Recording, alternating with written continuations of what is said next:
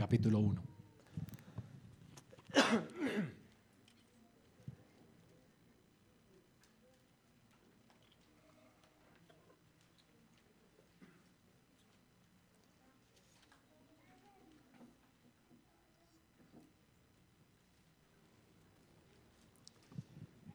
Hebreos capítulo 1, vamos a leer la palabra de Dios juntos.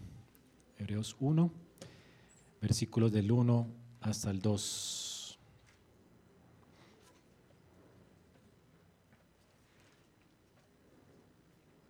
¿Lo tenemos?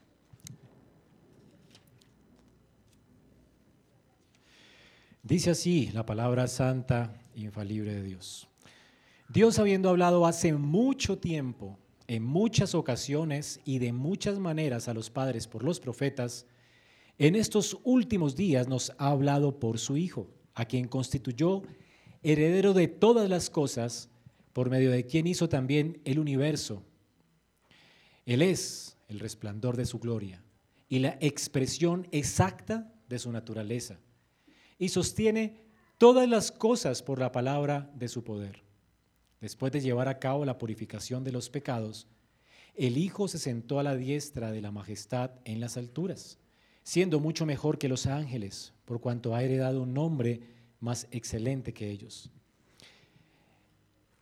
Porque a cuál de los ángeles dijo Dios jamás, mi hijo eres tú, yo te he engendrado hoy? Y otra vez, yo seré padre para él y él será hijo para mí. De nuevo, cuando trae al primogénito al mundo, dice, lo adoren todos los ángeles de Dios. De los ángeles dice, el que hace a sus ángeles espíritus y a sus ministros llama de fuego, pero del Hijo dice, tu trono, oh Dios, es por los siglos de los siglos, y cetro de equidad es el trono de tu reino, el cetro de tu reino. Has amado la justicia y aborrecido la iniquidad, por lo cual Dios, tu Dios, te ha ungido con óleo de alegría más que a tus compañeros. También tú, Señor, en el principio pusiste los cimientos de la tierra, y los cielos son obra de tus manos. Ellos perecerán, pero tú permaneces, y todos ellos como una vestidura se envejecerán, y como un manto los enrollarás, como una vestidura serán mudados. Pero tú eres el mismo, y tus años no tendrán fin. Pero ¿a cuál de los ángeles jamás ha dicho, siéntate a mi diestra, hasta que haya puesto a tus enemigos por estrado de tus pies? ¿No son todos ellos espíritus ministradores? Enviados para servir por causa de los que heredan la salvación. Por tanto, debemos prestar mucha mayor atención a lo que hemos oído, no sea que nos desviemos. Amén. Oremos. Padre, ruego para que tu palabra alumbre nuestro entendimiento, de manera que podamos todos en este lugar apreciar la gloria de Cristo y no deslizarnos de la fe, no desviarnos de las cosas que hemos oído. Ayúdanos a prestar atención, mucha atención, a aquel que nos habla hoy. Y rogamos para que también nos ayudes a perseverar y nos instruyas en esta mañana y nos animes y nos alientes. Te lo pedimos en Cristo Jesús, Padre. Amén. Vamos a continuar esta mañana con nuestra serie que iniciamos de este glorioso libro de los hebreos. Recordemos que a diferencia de las epístolas y de las cartas pastorales, este es un sermón, un sermón muy bien escrito que nos habla de cómo Jesús es mejor. Es el tema de esta carta. Jesús es mejor. Como leímos ahí en nuestro texto, Él es mucho mejor que los ángeles, mucho mejor que los profetas, mucho mejor que Moisés. Esta frase se repite una y otra vez y así le hemos puesto a nuestra serie. Es un libro que habla, un sermón que habla de la supremacía de Cristo sobre todas las cosas que existen. De manera que hemos visto hasta ahora cómo el autor de Hebreos escribe a una iglesia que posiblemente estaba queriendo tirar la toalla o regresarse atrás en su fe. Los hermanos estaban desanimados por las circunstancias y querían abandonar la fe. Se, este, estaban sintiendo tentados seguramente a abrazar de nuevo el judaísmo, que abandonaron por causa de Cristo, por causa del Evangelio. Es una iglesia probablemente de judíos, según leemos en la carta, personas que conocían muy bien el Antiguo Testamento, y el autor de Hebreos escribe esto para recordarles que Cristo es suficiente, no vale la pena dejar a Cristo. Dejar a Cristo sería dejar todo por nada. Él es mejor. Y en la introducción, Él nos da un abreboca de lo que va a tratar a través de esta, este sermón. Como en todo buen sermón, hay una buena introducción que nos ilustra lo que Él va a tratar a través de su mensaje. Y lo, que vimos hace ocho días fue que vimos que Jesús es mejor que los profetas. De hecho, es la palabra definitiva, completa y plena de Dios.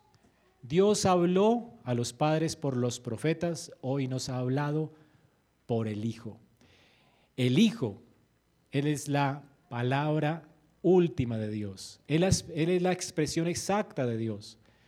Recordemos que desde la caída todos nosotros necesitamos para conocer a Dios profetas. A causa de la caída no podemos tener relación con Dios a menos de que Él no condescienda y quiera tener relación con nosotros. Si a Dios le plació tener relación con nosotros y darse a conocer a nosotros a través de profetas que Él mismo apartó para este ministerio. Nadie en el Antiguo Testamento conoció a Dios personalmente, de manera única y personal, como muchos pretenden hoy hacernos ver, ¿verdad? Toda la gente en el Antiguo Testamento conoció a Dios a través de profetas, Dios habló a través de hombres. En el Antiguo Pacto recordemos que Dios levantó, de hecho, los primeros profetas fueron los patriarcas de Israel. Si no era por ellos, no podríamos conocer nada, absolutamente nada acerca de Dios. Dios habló a través de Abraham, Isaac, Jacob. Luego nos habla a través de Moisés y a través de una sucesión de profetas eh, que anticipaban todos ellos al último de los profetas, la palabra final de Dios. El último profeta fue Jesucristo, el profeta con mayúsculas. Y vimos entonces que a este Dios constituyó heredero de todas las cosas. Ahora Él es el profeta, porque además Él es Dios, Él es quien creó todas las cosas, Él es el que sustenta todas las cosas con la palabra de su poder. Un profeta no podía sostener todo lo que hay con la palabra de su poder. Jesucristo sí, Él creó todo con la palabra y sustenta todo con la palabra y Él es la palabra última de Dios, la palabra encarnada de Dios. Así que tenemos que Cristo es Emanuel, Dios con nosotros. Si quieres conocer a Dios, tú no necesitas ir donde un gurú hoy para que te hable acerca o palabra de Dios para ti. La escritura dice en el nuevo pacto, todos me conocerán, desde el mayor hasta el mayor, desde el menor hasta el mayor. Y la causa es que el Espíritu de Dios es el que ilumina nuestros corazones hoy para entender lo que está escrito en la Biblia. La Biblia se cerró. Los que dieron testimonio de Cristo y lo vieron en persona, que fueron los apóstoles, todos ya murieron. Hoy ya no hay ni apóstoles ni profetas. Es sobre ellos que edificamos la iglesia y nuestras vidas. Y todos ellos hablaron ¿verdad? Y ya toda esa palabra fue consignada en la escritura. De manera que hoy todos podemos conocer perfectamente a Dios porque ya Cristo se ha revelado. Cristo, la palabra última de Dios ya vino. Todos ustedes, hermanos, pueden conocer perfectamente a Dios en la persona de Cristo. Todo lo que es Dios está allí. Nos ha sido evidente. De manera que no necesitamos a otra persona para que nos diga, ven, conoce a Dios. Estamos de este lado de la historia, en el nuevo pacto. Todos podemos conocer a Dios en la persona de Cristo y Cristo ya ha hablado a través de sus apóstoles y profetas y todo esto ha sido sellado para nosotros en la palabra canónica, en el canon de la Biblia. De manera que hoy ya no hay profetas, no hay más profetas. El que diga hoy que es profeta realmente está mintiendo. Ahora hay algunos que dicen, no, pero si hay profetas, tú eres un profeta, pastor. Bueno, yo soy un pastor, un predicador. Hay palabras en español para no usar ya esa palabra para mí. Alguien que se diga hoy un profeta realmente está envanecido en un sentido, porque hay más, más palabras para usar o para el oficio que tiene un hombre para predicar la palabra de Dios. No tengo que llamarme un profeta, hay un oficio profético que ya fue y ya está en desuso. O sea, ya no, lo necesitamos. Ya Cristo habló, hermanos. Es la última palabra de Dios. Así que los profetas hablaron hasta Cristo y Cristo realmente es la palabra última de Dios, definitiva de Dios. Por eso dice, en estos postreros días nos ha hablado de una vez y para siempre. Nos ha hablado por hijo, por una persona, ¿verdad? De la cual dan testimonios los apóstoles. Vimos también que Cristo es mejor que cualquier rey. Él es, él es el que está guiando los propósitos de Dios en la historia. Él sostiene todo con la palabra de su poder. Dios lo ha sentado en la majestad de las alturas. Y vimos también que Él también es superior a cualquier rey. Y de esto es lo que nos va a hablar el autor de la carta a los hebreos. Y para comenzar, el autor quiere que entendamos especialmente cómo Jesús es superior a todos los ángeles que Dios creó. Y ahora va a introducir su sermón con estas palabras. Jesús es mucho siendo mayor que los ángeles, mucho mejor que los ángeles, por cuanto ha de un hombre más excelente que ellos. Lo primero que quiere ilustrar el autor, antes de hablar cómo Jesús es superior a los profetas del Antiguo Testamento, a los sacerdotes, a todos los reyes de la tierra, después de introducirnos, nos va a hablar de que Él es mayor que todos porque primeramente Él es Dios. Él es Dios. En comparación con los ángeles, algunos pensaban, ¿verdad?, que Jesús era un ángel o algo así. Bueno, Él es superior porque Él es Dios y es lo que vamos a ver en esta mañana. Después de haber visto la introducción a la carta, vamos a considerar más acerca de Cristo hoy. Cuatro razones para no desviarnos de la fe. El propósito del autor es que no nos desviemos de la fe, recordemos.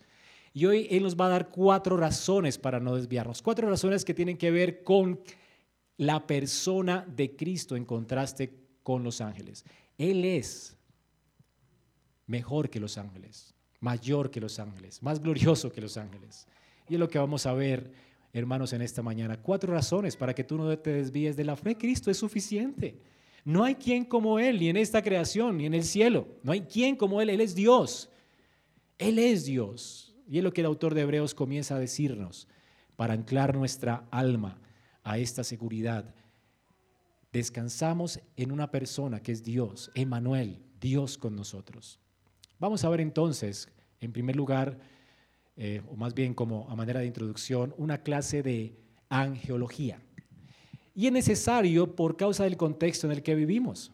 Vivimos en el contexto de las redes sociales y esto. Bueno, antes, cuando yo era joven, los ángeles se pusieron de moda, habían películas de ángeles y cosas de ángeles, libros de ángeles, eh, personas que supuestamente eran guías, que hablaban con los ángeles, todo eso yo vi en mi juventud. Ahora no se ve eso, ahora las, las redes sociales ocupan el primer lugar. Nadie realmente está pensando en las cosas espirituales. Hoy no hay gente casi mística, sino enredada en las redes y en todo esto de la eh, inteligencia virtual. Ahora la inteligencia virtual es la que guía los destinos de la historia. Por eso, si le hablamos a un joven que hay ángeles, pues, ¿y qué es eso? como que no es real, lo, real es la inteligencia artificial, no sé, algo, como cosas por el estilo. Eso sí es real, yo le hablo y me responde, pero un ángel, ¿qué es un ángel? Bueno, es necesario entender que los ángeles son reales, existen. En nuestra época materialista y virtual, es necesario entender que son seres creados por Dios, que son reales e intervienen en la historia y son importantes en la historia. Y por eso el autor los trae a colación primero porque para el tiempo de él, cuando escribió esta carta, los ángeles sí que eran importantes. Todo el mundo hablaba de estas cosas, de, de los ángeles. Los ángeles en la Biblia fueron los primeros seres que Dios creó. Son muy importantes. Ellos fueron los primeros adoradores en la Biblia. De hecho, Génesis 1.1 dice, en el principio Dios creó los cielos y la tierra. ¿Qué, dice los cielos y la tierra? Colosenses 1.16 nos comenta acerca de este versículo. Recuerden que la Biblia explica la Biblia. Colosenses es la explicación de Génesis 1.1. ¿Qué escribió Moisés aquí en Génesis 1.1? ¿Qué creó Dios en los cielos? Porque dice Colosenses, en él fueron creadas todas las cosas, las que hay en los cielos como la que hay en la tierra. Y comenta acerca de Génesis 1.1 que cuando Dios creó los cielos, creó gente o seres, perdón, visibles, ¿verdad? Eh, perdón, invisibles, y habla de tronos, dominios, poderes, autoridades. Todo esto fue creado por Él y por medio de Él. Así que los cielos son las cosas que no vemos, invisibles, son espíritus, ¿verdad? Espíritus que no podemos ver. Sin embargo, son reales, son seres, son dominios, autoridades, tronos, poderes. Hay un poder, ¿verdad? Que está, no está delante de nuestros ojos, pero que es real. Y este no solamente el poder de Dios, hay seres poderosísimos que no alcanzamos a ver. Estos seres poderosísimos alababan a Dios en el principio.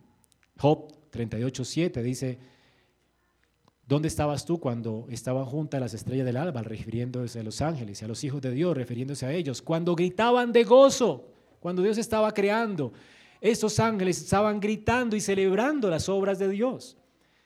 Los primeros adoradores en la Biblia fueron ángeles. La razón por la cual vemos muchas veces que el cielo se abre en visión para los profetas y ellos vieron ángeles cantando es porque la adoración de los ángeles es el patrón para nuestra adoración terrenal. De hecho, vimos en Éxodo que el patrón para nuestra adoración es lo que Moisés vio en el cielo. Nosotros adoramos en la sombra, Moisés vio la realidad. Así que él tenía que hacer algo que se parecía a lo celestial. Y la adoración celestial es el patrón para nuestra adoración terrenal. Así que los ángeles tienen mucho que enseñarnos acerca de cómo adorar a Dios. Fueron los primeros adoradores en la escritura. Ahora, después de la caída, los ángeles funcionaron de muchas formas en la creación de Dios. Luego de adorar a Dios en la hermosura de su santidad, fueron sus mensajeros y sus ministros, sus siervos, para hacer ciertas cosas después de la caída. Una de ellas fue que Dios envió un ángel para que impidiera el acceso a la gloria a los hombres. Había una espada revolviéndose, ¿verdad?, que le impedía a Adán y a Eva entrar a la tierra prometida o al lugar de la presencia de Dios. Estamos eximidos de la gloria de Dios. Y si alguien quisiera tener relación con Dios y se atreviera a cruzar esa línea, debe morir. Hay un ángel esperándolo, ¿verdad? Allí con una espada de fuego. Fue la razón por la cual Cristo murió. Si Cristo, ¿verdad? Siendo santo, Él vino a esta tierra y como hombre Él atravesó, traspasó los cielos, pero con la muerte. Su carne ese, fue ese velo que atravesó los cielos. Así que cuando Cristo murió, estaba esperándolo ese ángel, ¿verdad? Allí. Él tuvo que atravesarlo para poder darnos entrada de acceso al Padre con su muerte. Fue su muerte la que hizo expiación por nuestros pecados y la que abrió esa separación que había entre Dios y el hombre. De manera que hay un ángel allí custodiando esa entrada, o había un ángel custodiando esa entrada que Cristo atravesó para que nosotros pudiéramos venir delante de Dios confiadamente. Los ángeles también fueron usados por Dios después de la caída para traer mensajes a los hombres. Dios muchas veces no hablaba directamente con algunos de los profetas. Algunos de los profetas conocieron de parte de Dios cosas, anticiparon cosas o conocieron a Dios a través de ángeles. Los ángeles fueron ministros de parte de Dios para el pueblo. De hecho, muchos de los hombres en el Antiguo Testamento recibieron aliento a través de ángeles. Agar, por ejemplo, cuando estaba oyendo de Abraham, fue un ángel que se le apareció en el camino para decirle, regresa de nuevo a la casa de tu marido, yo te voy a bendecir a ti y a tu hijo. Fue un ángel a quien Dios usó para enviarle un mensaje a Agar. Dos ángeles fueron enviados por Dios a Sodoma, recuerdan, para visitar a Lot y advertirle acerca de la destrucción que vendría sobre esas ciudades. Y fueron estos dos ángeles los que trajeron fuego y azufre y mataron a todas estas ciudades vecinas cuando Dios trajo juicio sobre ellas, ángeles que Dios usa para traer destrucción a los impíos y traer esperanza a Lot, el creyente. Un ángel también fue enviado por Dios a Abraham cuando él estaba a punto de sacrificar a su hijo. Fue un ángel quien detuvo su mano y le dice, no, no, tienes que esperar a otro, tu hijo, ya no, Dios va a proveer. Ya Dios vio tu deseo de obedecerle y tu fe. Así que él detuvo su mano, fue un ángel quien realmente se le apareció a él.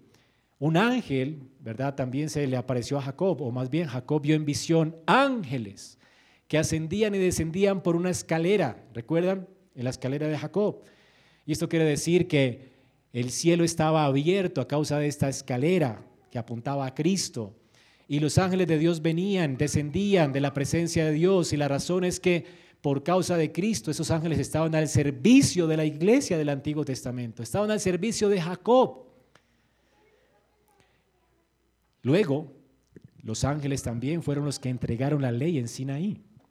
Fue a través de ángeles que el pueblo recibió la ley. O fue un ángel mediador que entregó estas tablas de piedra a Moisés, escritas con el dedo de Dios. Hebreos 2.2 habla de esto. Eh, Hechos 7.53. Fueron ángeles que anunciaron también después en el Nuevo Testamento el nacimiento del Mesías. Dieron el increíble anuncio a Zacarías, luego a Elizabeth, luego a María, a José en sueños. Fueron ángeles los que se les aparecieron a los pastores en medio de la noche que estaban alabando a Dios por el nacimiento de Cristo y les anunciaron que nació en Belén el Salvador de los hombres.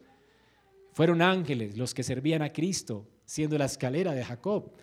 Ellos sirvieron a Cristo en el ministerio, fueron los que lo sostuvieron en su tentación en el desierto y le ayudaron en su ministerio público. Fue por causa de los ángeles que nadie pudo meterse con Jesús, aunque querían matarlo. No fue sino hasta que Cristo quiso poner su vida y la entregó que Cristo fue a la cruz del Calvario, una Pascua. Pero cuántas veces la gente quería y los ángeles dice que estaban ayudando y ministrando y sirviendo a Jesús en esta tierra. Así que los ángeles tenían un, papel importante y tienen un papel importante en la iglesia.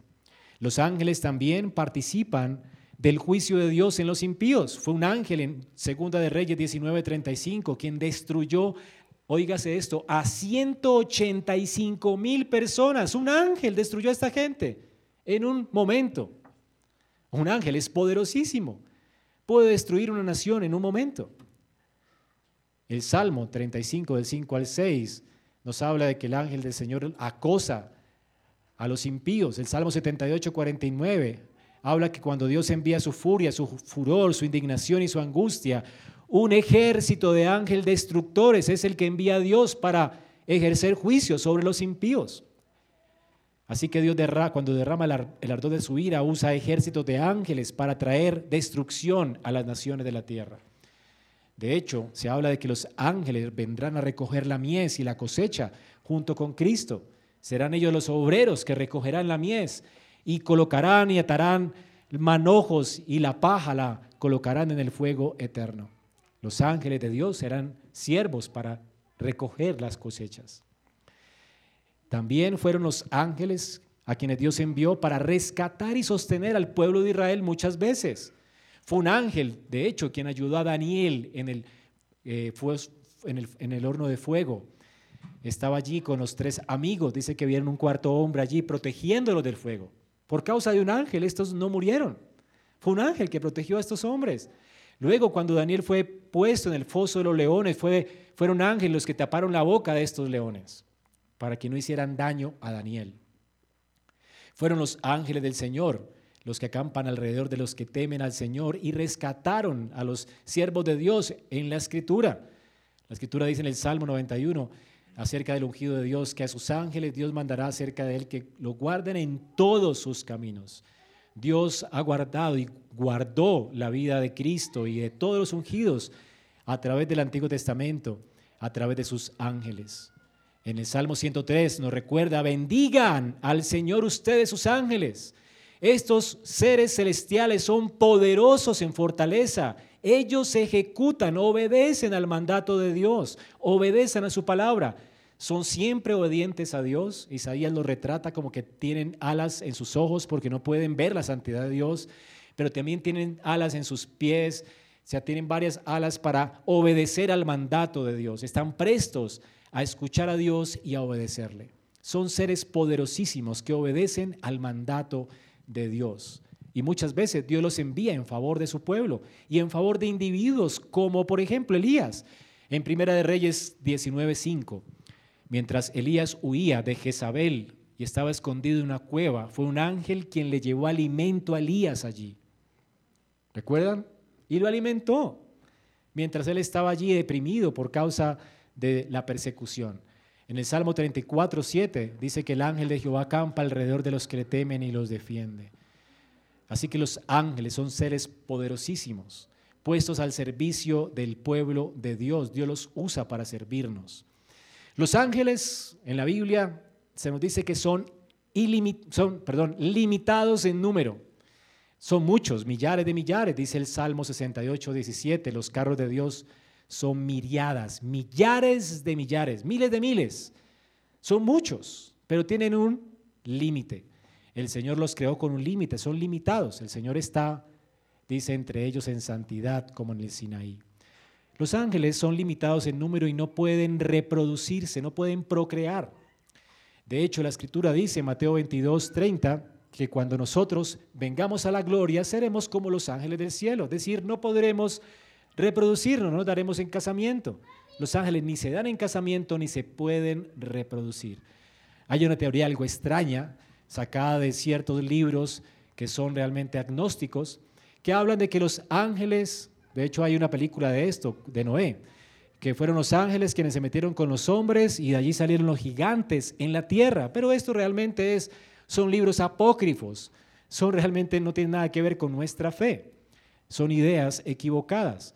Y esto sale porque algunos dicen que por la palabra hijo de los hombres en Génesis tiene que ser como en el contexto de Génesis y de, y de Job, que habla de los hijos de Dios como los ángeles, entonces dice que fueron los hijos de los hombres que se metieron con, eh, con las hijas de los hombres, los, hijos de Dios, ángeles con las hijas de los hombres, y procrearon gigantes y gente extraña para dañar la simiente de Dios, ¿verdad? O la promesa de Dios. Probablemente eso es algo extraño. Y, realmente en, mi universidad me enseñaron esto. Y lástima porque es raro. Dios dice que no pueden procrear, o sea, no pueden hacer esto. No hay cosas como incubos o algo así, o seres que nacen de ángeles. Esto eh, Jesús dice que no es posible, ¿ok? No pueden procrear. Así que los ángeles, eh, los hijos de Dios en Génesis no son ángeles, sino el hijo de la simiente de la mujer que apostataron de la fe y se volvieron a los hijos de los hombres. Es como debemos entenderlo a la luz del pacto. En resumen, hermano, la Biblia realmente habla de ángeles. Eh, y algunos de ellos, aunque son limitados, algunos de los ángeles se fueron al lado contrario, pecaron contra Dios. Otros fueron reservados por Dios para no pecar. La razón por la cual unos pecaron y otros no fue porque Dios permitió que unos pecaran y a otros los reservó para que fueran obedientes eternamente. A los demás, a los que pecaron, segunda de Pedro dice que a ellos Dios los arrojó al infierno, los entregó a los fosos de las tinieblas y están allí reservados para juicio. Es decir, que estos ángeles caídos son lo que llamamos nosotros demonios, que existen, son reales, están en el infierno, han sido, han sido reservados para el juicio. Y aunque están en la tierra en un sentido, están aquí, ¿verdad?, en, medio de nosotros, su accionar es limitado. Y Dios solamente les permite eh, ejercer su dominio solamente cuando Él quiere llevar a cabo sus propósitos buenos, santos, sabios y justos. De manera que no hay un yin y un yang. Los ángeles siempre sirven a Dios y aunque se rebelaron contra Dios, estos ángeles caídos no pueden hacer nada sin la voluntad de Dios. Los ángeles tienen que pedir permiso a Dios antes de meterse con Job. Y es Job quien le, que es Dios quien le da permiso a los ángeles caídos para que arruinen a Job. O sea, la acción de ellos está limitada, aún la de los demonios. Los demonios no pueden actuar sin la voluntad de Dios. Así que no tenemos por qué temer a los ángeles. De hecho, son criaturas poderosísimas, pero todos están al servicio del Rey de Reyes y Señor de Señores. Aún los que no quieren están al servicio de Él. Martín Lutero decía que son como el perro guardián de Dios, ¿verdad? Eh, refiriéndose a Satanás y sus huestes. Ellos no pueden hacer nada, están limitados. Dios los tiene con una cadena, refrenados en su accionar. Por esa razón el ministerio del Evangelio prospera, porque Satanás está atado en su accionar. Él no puede engañar a todos los hombres. Es lo que dice Apocalipsis 20. En este milenio que estamos disfrutando, Satanás está atado en su accionar. Él no puede engañar a las naciones. La iglesia va a prevalecer. Hermanos, es increíble que podemos hacer misiones y podemos evangelizar y la tierra está siendo llena del conocimiento de Dios. ¿Cuándo soñaron los apóstoles con que colombianitos como nosotros conocieran el Evangelio? Nunca, hermanos. La razón es que Satanás está atado en su accionar de engañar a las naciones para que el Evangelio prospere. Un día será desatado por un poquito de tiempo, ¿verdad? y vendrá la aflicción y luego vendrá el fin y el juicio final. Así que en resumen, hermano, la Biblia enseña que los ángeles de Dios son sus ministros, sus siervos, son seres espirituales, santos, que sirven a Dios de muchas maneras. Son mensajeros, guían, guían al pueblo, lo consuelan, lo protegen, guardan al pueblo de Dios, pero también en su accionar destruyen a, sus a los enemigos de Dios y traen juicios sobre las naciones. Son seres que adoran a Dios de día y noche. Son descritos en la Biblia como un ejército de seres ordenados. Hay categorías, no sé cuáles son, pero la Biblia habla de que hay serafines, eh, querubines, ángeles, etc. Y hay diferentes tipos de ángeles pero realmente no hay más en la Biblia que nos pueda dar luz acerca de esto, pero están organizados. Y todos ellos llevan a cabo los, eh, eh, los juicios de Dios o las órdenes de Dios. Para los tiempos de el, entre el Antiguo y Nuevo Testamento, esos tiempos se llaman intertestamentarios, es decir, antes de Cristo existió un tiempo de 400 años donde Dios no habló, es decir, no vinieron profetas. Y todos comenzaron a depender de la predicación del, Evangelio, la predicación en las sinagogas, y había muchos comentarios. Y todos esos comentarios que fueron, de hecho, custodiados por los, eh, los que, la escuela de Qumran, por esos judíos bien eh, radicales, ellos guardaron todos estos comentarios y en muchos de ellos se habla de los ángeles. Los ángeles tenían una preponderancia en ese tiempo intertestamentario, eh, tanta que el autor de Hebreos comienza su disertación hablando de los ángeles. Eran muy importantes para su tiempo. Eran tan importantes que en muchos de los libros que se han descubierto en esas cuevas hablan de que ellos eran mediadores de Dios en esos comentarios. Algunos comentarios dicen que habían 200 ángeles controlando las estrellas. No, son, no es la Biblia, pero tenían ideas acerca de los ángeles, ¿verdad? Dice que algunos controlaban la sucesión del tiempo, otros gobernaban el mar, otros las estaciones, otros, etcétera. Que habían ángeles para la muerte, hay un ángel de la muerte. Otros tenían el poder sobre las naciones. Algunas naciones eran gobernadas o tenían legiones de ángeles gobernándolas. Algunos hablan de que cada persona tenía un ángel guardián. Recuerden que cuando Jesús resucitó, los apóstoles dijeron, eres es su ángel. O sea, esta gente tenía en su mentalidad arraigada la creencia de los ángeles y querían que cada uno tenía un ángel guardián.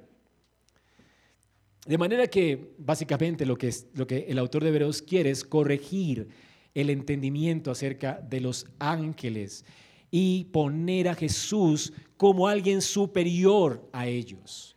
Porque también muchos judíos, judaizantes, enseñaban o desviaban la fe de algunos, haciéndoles adoradores de ángeles. Colosenses 2.18 dice, nadie los defraude de su premio, deleitándose en la humillación de sí mismo y en la adoración de los ángeles. ¿Y en qué se basaban estas personas para adorar ángeles? En las visiones que vieron supuestamente, ¿no? Dice, dice Pablo, ellos, por supuesto, vieron visiones, nadie niega que vieron visiones. Pero una cosa Pablo sabe, esa gente que ve visiones y que ve angelitos, está envanecida en su mente carnal. ¿Han visto gente que yo, yo vi un ángel, eh, converso con un ángel, traigo un mensaje? Está envanecida en su mente carnal. Es lo que nos está diciendo el apóstol. Hermanos, en ese tiempo, no sé cuántas personas hoy, todavía hay adoración a los ángeles. Y es curioso esto, ¿no? que todavía en medio del paganismo moderno, que es diferente a los anteriores, aún hay gente que todavía le pone agüita a los ángeles, espera que los ángeles le ayuden, le oran a los ángeles, los tienen como mediadores, hablan con los ángeles, dicen que vieron ángeles, están, dice Pablo, envanecidos en su mente carnal. Esas personas están fuera de juicio. Moller, dice que la fascinación de los ángeles era común para el autor de Hebreos, como lo es para muchos católicos romanos hasta el día de hoy. Bueno, él no dice los católicos romanos, digo yo en mi comentario, pero él dice que era una fascinación para los hebreos de ese tiempo. Así que cuando el autor escribe a ese público judío que estaba familiarizado con la, con la lectura de los comentarios intertestamentarios, Ellos necesitaban aclarar su comprensión teológica acerca de los ángeles y la relación de Cristo con ellos. De manera que los ángeles son importantes para la historia de Israel y son importantes, eran importantes para los judíos que estaban recibiendo de primera mano esta carta. Esta cultura materialista necesita también entender que los ángeles son importantes, son muy importantes, hermanos. Los ángeles existen. La Biblia abunda en referencia a ellos. Los vemos adorando, juzgando, protegiendo, alimentando gente, anunciando el Evangelio, sustentando creyentes, liberando creyentes. Fue un ángel que abrió la puerta de la cárcel para librar a los apóstoles cuando estaban encarcelados por el testimonio de Cristo. Son poderosísimos. Son seres espirituales poderosos. Son tan poderosos, tan gloriosos, tan santos, que para los judíos eran personas, eh, seres distintos, diferentes, que estaban delante del trono de Dios. Son únicos. Si tú vieras un ángel hoy, sentirías terror. De hecho, hay gente que, ay, yo vi un angelito con... Sentirías terror al ver a alguien así, más si tú eres, tal vez sea un demonio que haya visto, ¿verdad? Porque son eh, amigos. Pero no va a ser un ángel de Dios. Sentirías terror con un ángel de Dios. Juan sintió tanto temor del ángel que quiso postrarse ante él para adorarlo. De hecho, Apocalipsis da testimonio de esto. Juan 22 del 8 al 9, Juan nos cuenta su propio testimonio para que nadie se envanezca diciendo, ay, vio un ángel. Cuando Juan vio un ángel, él estaba aterrado. Dice que él vio y se postró y adoró a los pies de este ángel y comenzó a adorarlo. Ese ser es increíble, dijo, Juan. Ahora, Juan no tiene ninguna vergüenza en decirnos esto para que entendamos que si alguien literalmente ve un ángel se sentiría tentado a hacer lo mismo. Pero también quiere corregir porque el ángel lo corrigió a él. Y le dijo, no, no, no, Juan, no hagas eso, hermano. Soy consiervo tuyo. Soy consiervo de tus hermanos, yo soy un sirviente de Dios, ¿por qué me vas a adorar a mí? No puedes adorarme a mí, Juan. Y noten la doctrina correcta de los ángeles no me adores a mí, no esperes en mí, no tienes que hablar conmigo. Yo simplemente soy un mensajero de parte de Dios. Adora, espera, descansa solamente en Dios. ¿A quién tienes que adorar? A Dios. Tú no tienes que hablar a los, a los ángeles. No tienes que hablar con un ángel para que te cuide. No, es Dios. Él es el rey de los ángeles. Él es el que manda a sus ángeles. Es a Dios a quien tienes que orar. No tienes que servirle un vaso de agua a los ángeles para que lo tomen de vez en cuando. Tú tienes que servir es a Cristo. Si tú le sirves agua a los ángeles, si hablas con los ángeles, si tú tienes una relación con los ángeles, tú estás en un problema serio. Eres un idólatra, según un mismo ángel. Solo puedes adorar a Dios, confiar en Dios, descansar en Dios, rogar a Dios tienes un problema serio de idolatría. Y tu destino va a ser el destino de los ángeles caídos, el infierno. No hay esperanza para ti aparte de Cristo. Y la razón es que Cristo es superior a los ángeles. Tú no puedes esperar en los ángeles. Y es lo que quiere que el autor, el autor de Hebreos quiere que tú sepas. Esperar en los ángeles no conduce a nada.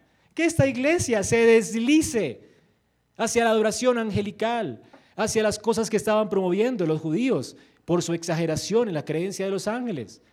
Esto no vale la pena. Jesús es superior, hermanos. Y es superior porque es Dios. Y Él nos da cuatro razones para confiar solo en Cristo y no en los ángeles. Y la primera es que el nombre de Jesús es muy exaltado. Dice el texto, Él es mejor que los ángeles por cuanto ha heredado un nombre más excelente que ellos. ¿Por qué? ¿A cuál de los ángeles dijo Dios jamás, Hijo mío eres tú, yo te he engendrado hoy? Hermanos, los ángeles son llamados por Dios hijos, sí, pero en grupo, como, unas, como unos seres que fueron creados por Él. Los hombres son llamados hijos de Dios porque son criaturas suyas, son hechura suya. Pero nunca la Biblia se refiere a un individuo, a un ángel o a una persona como hijo a nadie. Dios nunca le da este título a una persona, solamente a Jesucristo. Es el único que singularmente puede ser llamado hijo. Y esto es tan increíble porque Jesús sabía que Él era el Hijo de Dios.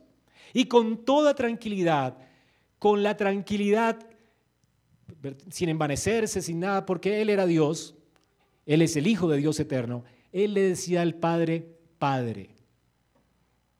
¿Saben qué entendieron los judíos cuando Jesús le decía a su Dios, a Dios, Padre? Que Él se estaba haciendo Dios. La escritura nos dice en Juan 5:18 que por esa causa, porque Jesús estaba queriéndose hacer Dios, llamando a Dios Padre, lo querían matar. Los judíos procuraban matar a Jesús porque no solo violaba el día de reposo, o sea, no se sometía a las reglas del día de reposo judías, ¿ok? Porque Jesús nunca quebrantó un día de reposo, solamente que no se sometía a las reglas de ellos, sino que también llamaba a Dios su propio Padre. Y, pero ¿acaso, pastor, no le llamamos nosotros a Dios Padre cuando oramos? Bueno, es que esto es diferente. Estamos hablando de antes del Nuevo Testamento. Nosotros por adopción sabemos que Dios es nuestro Padre y le llamamos Padre porque el Padre dice que ahora en Cristo le podemos llamar Padre porque somos adoptivos, hijos adoptivos. Así que con el respeto y el temor que le tenemos a Dios podemos acercarnos a Él porque Jesús nos enseñó a decirle también Padre. Él no se avergüenza de llamarnos hermanos. Somos hijos por adopción. Pero antes de Cristo, llamar a Dios Padre era ser como un igualado. No sé si se me hago entender. O sea, eh, como que, respeto. O sea, que, como que entonces tú eres el Hijo de Dios. Pues tú eres igual a Dios. No ten el comentario pues se hacía igual a Dios al llamarle a Dios Padre. Como que, ¿quién es este igualado? ¿Ven?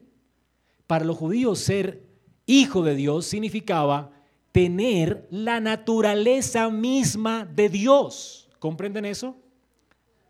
Ser de su misma esencia, de su misma naturaleza. Y fue la razón por la que mataron a Jesús. En Mateo 27, 40. Dice tú que destruyes el templo y lo levantarás en tres días. A manera de burla le dicen, ahora si eres hijo de Dios, ¿verdad? Dile a Él que te salve de esa cruz, desciende de la cruz. No es que eres hijo, se estaba burlando de Él, porque era lo que Jesús decía. Para todo el mundo fue claro que Jesús, al llamarse hijo, se estaba haciendo igual a Dios. Y el Padre no tiene ningún problema con reconocer a su hijo en el bautismo públicamente. El cielo se abrió, el Espíritu descendió certificando la palabra de Dios de manera visible como en forma de paloma. Y la palabra de Dios, la voz del Padre se escuchó diciendo, este es mi Hijo, en singular. Es la el único ser a quien Dios llama Hijo. Este es mi Hijo amado, en Él tengo complacencia, a Él oíd. ¿En dónde más pondrás tu esperanza? Él es el Hijo de Dios, Él es Dios. Él es el eterno Hijo de Dios. Dios es Padre eterno y tiene un Hijo eterno. Y por el Santo Espíritu, que es la tercera persona de la Trinidad, tú y yo podemos tener ojos para contemplar la gloria del Hijo. Qué increíble es que podamos hoy entender que el Hijo de Dios es Dios con nosotros. Él es Emanuel. Pero además, no solamente Jesús tiene un nombre más exaltado que los ángeles. A los ángeles Dios nunca ha llamado hijos, al Hijo sí. Noten el contraste. ¿Qué son los ángeles? Creados. Dice, porque a cuál de los ángeles dijo Dios, mi hijo eres tú, yo te he engendrado hoy? Yo seré a él por padre y él me será por hijo. De nuevo, cuando Él introduce el primogénito al mundo, dice, le adoren todos los ángeles de Dios. De los ángeles que dice, el que hace a sus ángeles, el que los crea. Dios creó a los ángeles, el Hijo es increado, el Hijo es eterno. De manera que si el Hijo es Dios, el Hijo es digno de ser adorado. Por esa razón, cuando el Hijo se encarnó, cuando el Hijo es introducido al mundo, Dios ordena a los ángeles que le adoren. Noten lo que dice el versículo 6. Cuando introduce al primogénito al mundo, dice, y lo adoren todos los ángeles de Dios. Es una orden divina. Él tiene que ser adorado porque Él es digno de ser adorado porque Él es Dios. ¿Recuerdan que le dijo el ángel a Juan? No me adores. Adora solo a Dios. Es la doctrina de los ángeles. El único digno de adoración es Dios, no un ángel. Así que no me compares a Jesús con un ángel. Porque Dios dice que le adoremos a Él. Y si nosotros y los ángeles se nos ordena adorar a Cristo, es porque sin lugar a dudas Cristo es Dios. ¿Ven? Hebreos 1, 6 7 dice esto.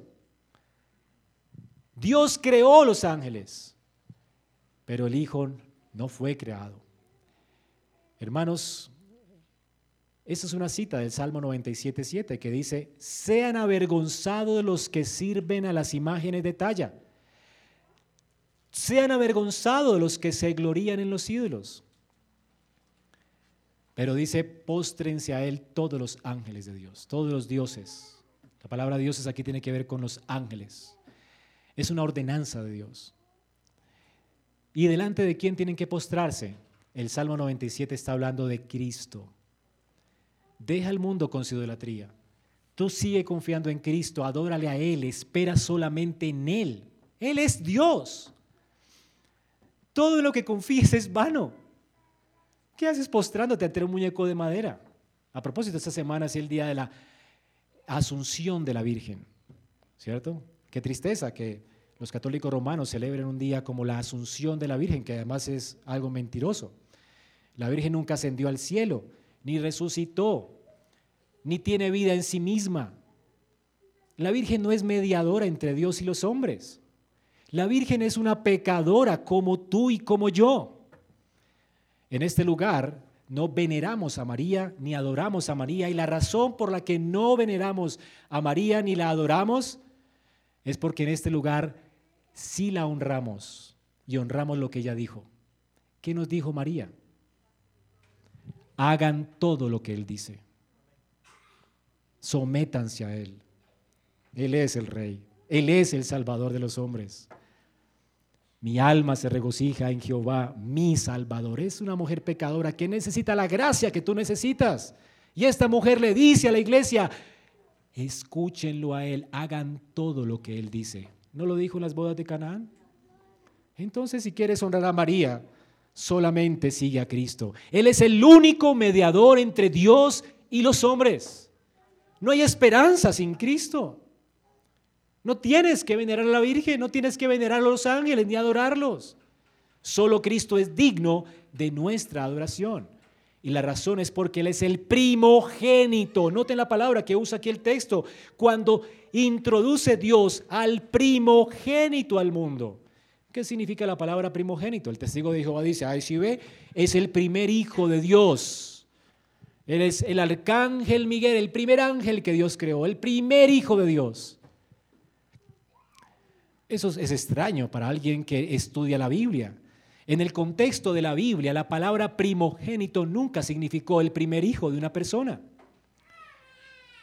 Y si no, revisa y estudia tu Biblia y revisa quién Dios llama primogénito. En los hijos de los patriarcas. Cuando Dios estableció la primogenitura de Jacob, Jacob fue hermano de Esaú. ¿Y quién fue el primero? ¿Quién abrió la matriz? Esaú, no Jacob. Y sin embargo fue Jacob el primogénito. Así que el primogénito no es el primero que abre la matriz de una mujer.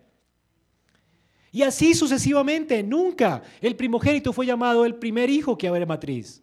No, el primogénito significó siempre lo mismo para un judío. En el Salmo 89, 27 dice, yo también lo haré mi primogénito. El primogénito es un título otorgado por Dios. ¿Y qué significa ser primogénito? El Salmo 89, 27 lo explica. ¿Qué es que Dios haga a alguien primogénito? Lo nombre primogénito que es que Dios haya introducido un primogénito del mundo. Pues lo que significa es que esa persona es el más excelso de los reyes de la tierra. Él es el que tiene la preeminencia, toda la preeminencia, el príncipe. Cuando la Biblia habla de que Jacob fue el primogénito, está hablando de que él es el príncipe de sus hermanos. Por eso Esaú quería matarlo, porque se robó esto, ¿se acuerdan? Él iba a ser el príncipe de sus hermanos, a quien Dios iba a bendecir. Sin él no había esperanza para Israel. Él tenía la primacía, era el primero de sus hermanos, el príncipe de sus hermanos. Así que la palabra primogénito, protótocos en griego, significa esto, el de más alto rango, el que tiene la preeminencia. Hermanos, Jesucristo fue introducido a este mundo para ser el primogénito, el preeminente, el rey de reyes y señor de señores, a quien todos debemos someternos. Qué tristeza que a diario nos vemos personas que no se someten al rey y no doblan sus rodillas ante este rey. Pero lo increíble es que Dios ordena que los ángeles se postren ante él y lo hacen. Todos los ángeles se han postrado ante Cristo. Todos obedecen a sus órdenes. Todos le sirven a Él. Él es el preeminente. Porque Dios ha ordenado que todo se sujete a Él. Todo. Aún Dios ha puesto a sus enemigos por el estrado de sus pies. Aún los enemigos se someten a sus propios intereses. Jesucristo está gobernando la tierra y el cielo y todo Dios lo ha puesto bajo sus pies. Y ay, a sus enemigos, a todos los va a destruir. El último será la muerte. El primero de ellos fue Satanás, a quien Cristo aplastó en la cabeza, en el desierto, cuando venció la tentación. Ya Satanás está vencido, fue echado, expulsado del cielo. Antes, en el Antiguo Testamento, Satanás podía ir al trono de Dios y acusar a Job. Pero Apocalipsis dice que cuando Cristo venció a Satanás en el desierto, ese día el Hijo de Dios puso su pie en su cabeza. Y ya sabiendo que era su último tiempo, él le hirió en su calcañar, en la cruz del Calvario. Pero él ya estaba aplastado en su cabeza. Ya es su último tiempo. Él ya fue juzgado y fue expulsado del cielo. Nadie puede acusar hoy en el Nuevo Testamento a los escogidos de Dios. No hay condenación para el que está en Cristo. Pablo dice, ¿quién te puede acusar? Cristo es el que justifica. Hay solamente una persona delante del trono de Dios y ya no es Lucifer acusándonos. Es Cristo defendiéndonos, nuestro abogado que venció a la serpiente y la aplastó en la cabeza. Y no hay condenación para el que está en Cristo. Esto es increíble. Hermanos, ¿cómo no someternos a este rey? Cristo debe ser el objeto de nuestra adoración, como es el objeto de la adoración celestial, porque Él tiene un nombre preeminente y Él es más exaltado y merece nuestra adoración, pero además Él es incomparable en gloria. Note lo que dice, de los ángeles dice, Él hace a sus ángeles espíritus y a sus ministros llama de fuego.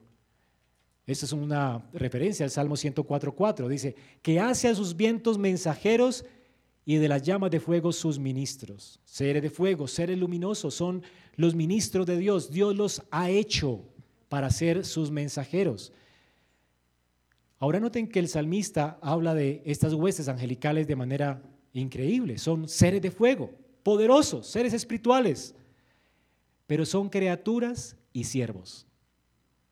Criaturas y ministros. ¿Sabe lo que significa un ministro? A veces ese título, ¿verdad? Soy un ministro del Evangelio y la gente se siente orgullosa de ese título. ¿Qué es un ministro? Un siervo, un esclavo. Los ángeles son siervos, esclavos de Dios. Solo sirven a sus propósitos. Increíble, ¿verdad? O sea, ni siquiera usted y yo. La Biblia dice que Cristo cuando nos salvó, nos hizo con Él reyes y sacerdotes. Así que los ángeles son también tus siervos. O sea, los siervos de la casa son los siervos tuyos. Por eso son enviados a favor tuyo. Aunque no los veas, Dios envía ángeles para librarnos todo el tiempo. No tienes que rogar a los ángeles porque tú estás, dice el Salmo, que siendo el hombre menor que los ángeles, Dios lo ha coronado de gloria. O sea, en Cristo, hermanos, aún Dios nos colocó en un nivel superior, un estatus superior, siendo tan débiles, superior a los ángeles. ¿No es increíble esto? En virtud de nuestra unión con Cristo. El salmista entonces utiliza esto para decirnos que los ángeles son siervos, pero, noten el pero, versículo 8, ¿qué dice del Hijo? Tu trono, oh Dios. Ellos son siervos. ¿Quién es Cristo? Dios. Tu trono, oh Dios, es por los siglos de los siglos. Y cetro de equidad es el cetro de tu reino. Has amado la justicia y aborrecido la iniquidad, por lo cual Dios, tu Dios, te ha ungido con óleo de alegría más que a tus compañeros. Esto es un salmo precioso porque aquí tenemos una conversación que está escuchando David entre el Hijo y el Padre. Y el Padre está reconociendo al Hijo y le está diciendo al Hijo, tu trono, oh Dios, es eterno y para siempre. Salmo 46, 6. Oh Dios, el Padre dice, Dios, cetro de equidad es el cetro de tu reino. Dios, tú has amado la justicia y aborrecido la iniquidad. Por tanto, tú Dios, el Dios tuyo, te ha ungido con óleo de alegría más que a tus compañeros. Dios ungiendo a Dios, reconociendo la grandeza del señorío, del trono de Dios. Dios el Hijo, hablando con Dios el Padre. Increíble. Esto lo está escuchando David. Y Hebreos lo trae a colación diciendo, ¿recuerdan esa conversación celestial? Bueno, allí está reconociendo al Padre, a Dios el Hijo. El trono del Hijo es excelso. Él es incomparable en gloria. No hay otro como el Hijo. Dios reconoce esto. Como dice Isaías 9:7, el aumento de su soberanía y de la paz no tendrá fin sobre el trono de David, su siervo, para afianzarlo y sostenerlo con el derecho y la justicia desde ahora y para siempre. El celo de Dios ha hecho esto. Dios ungió a Cristo. No lo ungió como los reyes de Israel. Los reyes de Israel eran ungidos con aceite, ¿recuerdan? Este rey fue ungido más que sus compañeros, diferente. La unción que Cristo recibió fue la unción del Espíritu Santo. Fue esta unción de gozo. Y de hecho él amó la justicia y aborreció la iniquidad. Y su aborrecimiento lo llevó a la cruz del Calvario. Aborrecía tanto la maldad que la llevó sobre sus hombros para quitarla de nuestros corazones, de nuestras vidas. Él es el Cordero de Dios que quita el pecado porque aborrece el pecado. Él, nos, él quiere un pueblo santo para Él. Y nos redimió como su pueblo santo, llevando la iniquidad de nosotros sobre sí en la cruz del Calvario. Toda la culpa que pesaba sobre nosotros la llevó Él en la cruz, haciéndose maldito para que nosotros fuéramos benditos de Dios en Él. Además, él, amó la justicia. Nunca hubo un tiempo en que cuando fue introducido al mundo pecó. Él fue sin pecado para que tú y yo fuéramos contados como justos delante de Dios. Tú eres santo, sin mancha, a causa de la santidad y perfección del Hijo. El Hijo nos imputó su justicia y nuestros pecados fueron imputados a Él. Qué increíble, ¿no es un glorioso intercambio? De manera que ahora el Hijo de Dios, siendo ungido con el Espíritu Santo, se levantó de la muerte, ascendió en gloria. Y este justísimo Dios ahora derrama su Espíritu para aplicar esa salvación a todos los que Él ama y traer justicia a este mundo. Hermanos, este mundo va a pasar. Dice el texto que, haciendo alusión del Antiguo Testamento, que este mundo se va a envejecer como una vestidura, va a ser cambiado, va a ser mudado en otro mundo, en cielos nuevos y tierra nueva. Pero el Hijo de Dios, la eficacia de su sangre, la eficacia de su labor, nunca pasará. Su trono es para siempre. Por eso tú tienes la esperanza de estar con Él eternamente. Hermanos, tenemos esperanza de gloria, porque Él no cambia. La justicia es el carácter de su reino y Él nos ha justificado para que habitemos en ese reino justo para siempre. Y Él aborrece la iniquidad y la borrará de esta tierra y juzgará a todos los que no confían en Él. De manera que la persona de Cristo siempre seguirá siendo la misma y el valor de su sacrificio será eterno. Hemos visto pues que el Señor tiene un nombre exaltado porque es hijo, es digno de ser adorado porque Él es incomparable en gloria y finalmente su reino es eterno. Hermanos, él es, es digno de ser adorado porque no hay nada como su gloria. Él es incomparable en gloria y su reino es eterno. Dice, el cetro de equidad es el cetro de tu reino.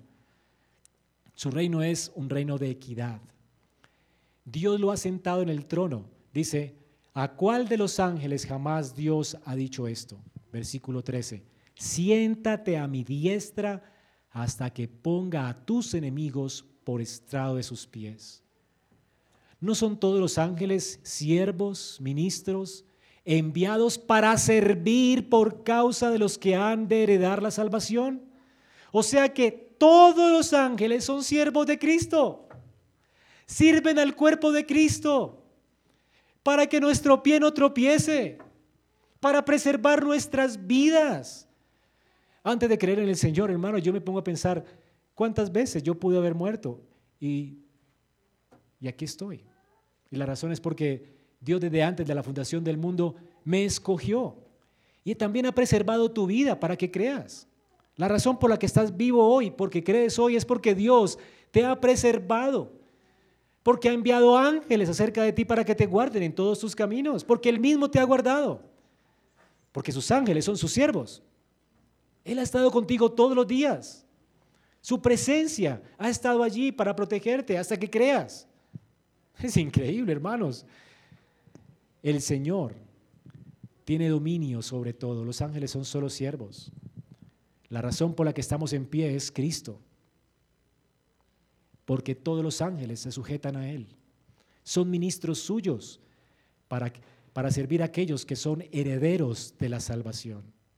Como dice Colosenses 1, 16 y 18 porque en Cristo fueron creadas todas las cosas, en, los cielos y en la tierra. Él creó a los ángeles. Él es superior a ellos, Él es el creador de ellos. Él creó los tronos, los dominios, los poderes, las autoridades. Él les dio la autoridad que tienen. Todo fue creado por Él y por medio de Él. Cristo es antes de todas las cosas.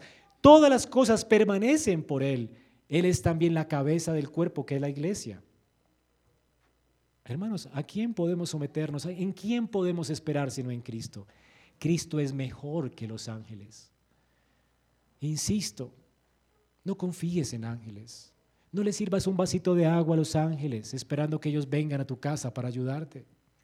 No esperes en ellos. Espera en Cristo. Ellos son solo sus siervos. Espera en Él. ¿Qué haces hablando con un ángel cuando Cristo ha dicho que envió su Espíritu para que hables con Él? Ahora, hermano, escucha bien esto, porque el autor dice en el capítulo 2, por tanto, preste mucha atención lo que hemos oído hoy. Preste mucha atención. Si tú no prestas atención a esto, si no entiendes que solo puede depositar tu confianza en Cristo y solo en Él, tú estás desviado o te desviarás. Estás desviado. Hermanos, no hay esperanza sin Cristo. Si tú confías en otra cosa, en la Virgen, en un ángel, en otra cosa, tú estás perdido y no hay esperanza para ti. Lo único que te espera es el juicio eterno de Dios y con justa razón, porque a Dios le ha placido darnos un solo mediador entre Dios y los hombres, que es Jesucristo, hombre, quien es Dios con nosotros. Él es un perfecto mediador, porque solamente Él es Dios. Y Él también es perfecto hombre. Nadie podía mediar entre Dios y los hombres, sino alguien que representara las dos partes. ¿En quién vas a poner tu confianza hoy? Cristiano. No importa cuántos milagros veas que los ángeles pueden hacer con la gente. O si se toman la agüita y la gente te impresiona, mire, se tomó el agua el angelito. O mire, ahí están los algodones del ángel que operó a tal. O San Gregorio, no sé qué, ¿te acuerdas? Bueno, no importa.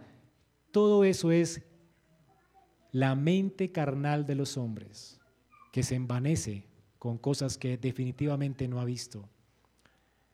Solamente existe un solo mediador entre Dios y los hombres, y este es Jesucristo. Nunca te deslices tras el engaño de estas falsas doctrinas. Tu esperanza tiene que arraigarse solo en Cristo. ¿A dónde irás? Solo Él tiene palabra de vida eterna. Solo Él. Jesús es mejor, Él es preeminente, Él es sobre todo, Él es el mejor profeta. ¿A quién vas a escuchar? ¿Harás fila para que te adivinen el futuro? Si ya tu futuro está asegurado. No importa si vienen quiebras económicas, no importa si prosperas, si no prosperas, no importa si vengan gobiernos o no vengan gobiernos, no importa, no confíes en las circunstancias. Cristo gobierna este mundo y punto. Y tu destino está asegurado. Aunque te mueras en la inanición, aunque te mueras rico o pobre, aunque, te, aunque mueras. La muerte ha sido sorbida en victoria en la cruz de Cristo. Tu destino está asegurado. Él está guardando una mansión eterna para ti. Tú estarás con Él en gloria. Tú resucitarás de la muerte. ¿Para qué quieres que te adivine el futuro? Él es el mejor profeta. Él es el mejor sacerdote que ofreció un mejor sacrificio, su sangre, para expiar tus pecados. ¿En quién vas a descansar? Y Él es el mejor de los reyes. ¿Confiarás en un cambio de gobierno? ¿Confiarás en un cambio, no sé, lo que sea, un nuevo orden, a ver si cambian las cosas, nada va a cambiar de este lado de la tierra. Este mundo de hecho puede ponerse peor. Pero una cosa sea, hay solamente uno que gobierna el mundo y todos van a tener que dar cuentas un día delante de él. Dobla tus rodillas delante del Hijo antes de que sea tarde, porque las quebrará si no te doblegas delante de él hoy. Creyente, no confíes en ninguna otra cosa más que el Hijo. Él, Él es más, Él es mejor. Vamos a orar.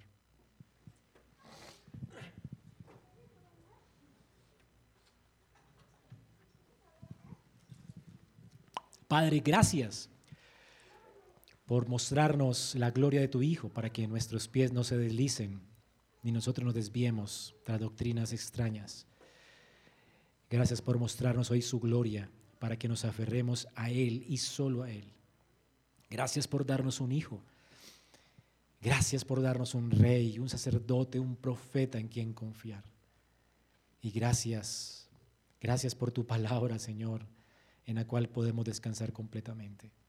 Ayúdanos a nunca desviar nuestra mirada de Cristo, quien es el autor y consumador de nuestra fe. Y Señor, trae al, arrepentimiento a los que aún no han confiado en ti.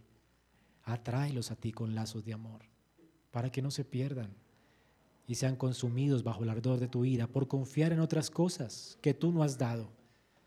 Solamente un hijo nos ha sido dado y el principado es sobre su hombro. Y Él es Padre eterno, príncipe de paz, Dios fuerte. Su imperio va de mar a mar. Todo Él lo domina. Gloria sea a Cristo en esta iglesia. Amén.